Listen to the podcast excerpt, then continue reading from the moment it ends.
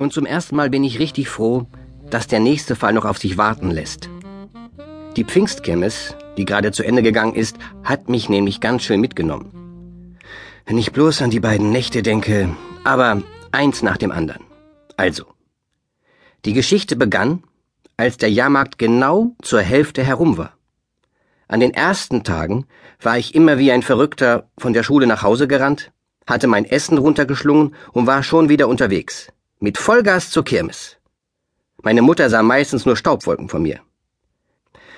An diesem Tag nun stellte ich fest, dass ich pleite war. Restlos abgebrannt. Ich stand zu Hause in der Küche und fand in meinen Hosentaschen nichts als einen rostigen österreichischen Schilling und einen abgebrochenen Fahrradschlüssel. Damit war die Kirmes für mich wohl zu Ende. Basta, finito. Wenigstens dachte ich das. Zu allem Überfluss ging auch noch mein Vorrat an Carpenters Chewing Gum zur Neige. Ohne meine geliebten Kaugummis bin ich bloß ein halber Mensch. Ich musste sofort zu Olga mir neue beschaffen. Vielleicht dachte ich, würde sie mir ein paar Päckchen vorstrecken, bis ich wieder flüssig war. Wer es noch nicht weiß, Olga gehört der Kiosk, nicht weit von unserer Wohnung. Manchmal hilft sie mir bei meinen Fällen. Als ich zu ihr kam, kaute sie wie üblich auf einer kalten Zigarette. Seit mindestens drei Monaten versucht sie sich das Rauchen abzugewöhnen. Keine Ahnung, wie viele Zigaretten sie bereits auf diese Weise zerkrümelt hat.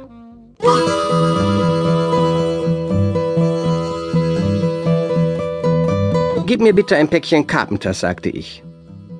Ein Päckchen nur? fragte sie erstaunt.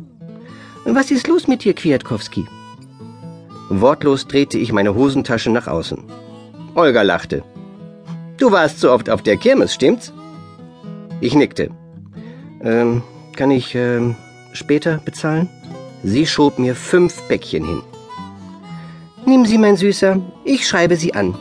Und sie langte über die Theke, um mir die Backe zu tätscheln. Okay, Olga hat ein großes Herz. Wir sind wirklich dicke Freunde, aber an meine Backe lasse ich niemanden. Also bis auf meine Mutter ab und zu. Ich wich also Olgas Hand aus und wollte gehen.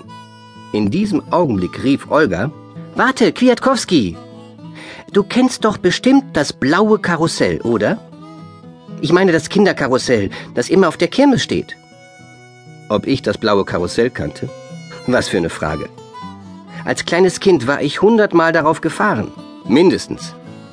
Meine Mutter hatte mich gar nicht mehr runterbekommen. Damals. Vorhin war Wilhelm bei mir, sagte Olga. Das ist der, dem das Karussell gehört. Ich packte ein Kaugummi aus und schob es in den Mund. Und? Olga beugte sich weit vor. Den will einer fertig machen, sagte sie.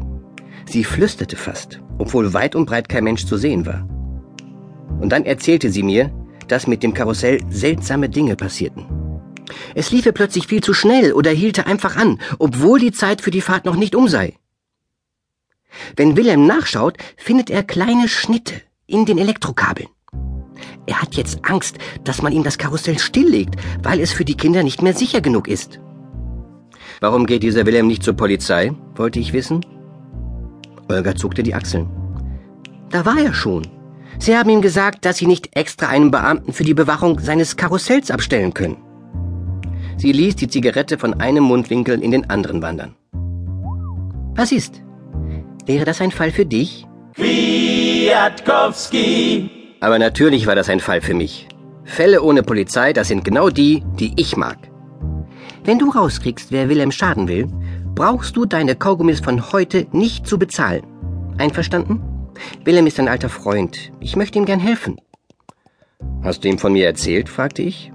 Hab ich, antwortete Olga. Ich habe ihm gesagt, dass du der Größte bist. Seit ich die Kaugummi-Verschwörung aufgedeckt habe, erzählt Olga überall herum, was für ein toller Detektiv ich bin. Und seit der Sache mit den verschwundenen Rollschuhen hält sie mich für ein Genie. Na soll sie, sie hat ja recht. Ein paar Minuten zuvor war ich noch überzeugt gewesen, dass die Pfingstkirmes für mich zu Ende war. Jetzt stand ich auf dem großen Platz und war so aufgeregt wie vor einer Fahrt mit einem Dreifachlooping. Nur hatte ich dafür kein Geld und im Augenblick auch keine Zeit.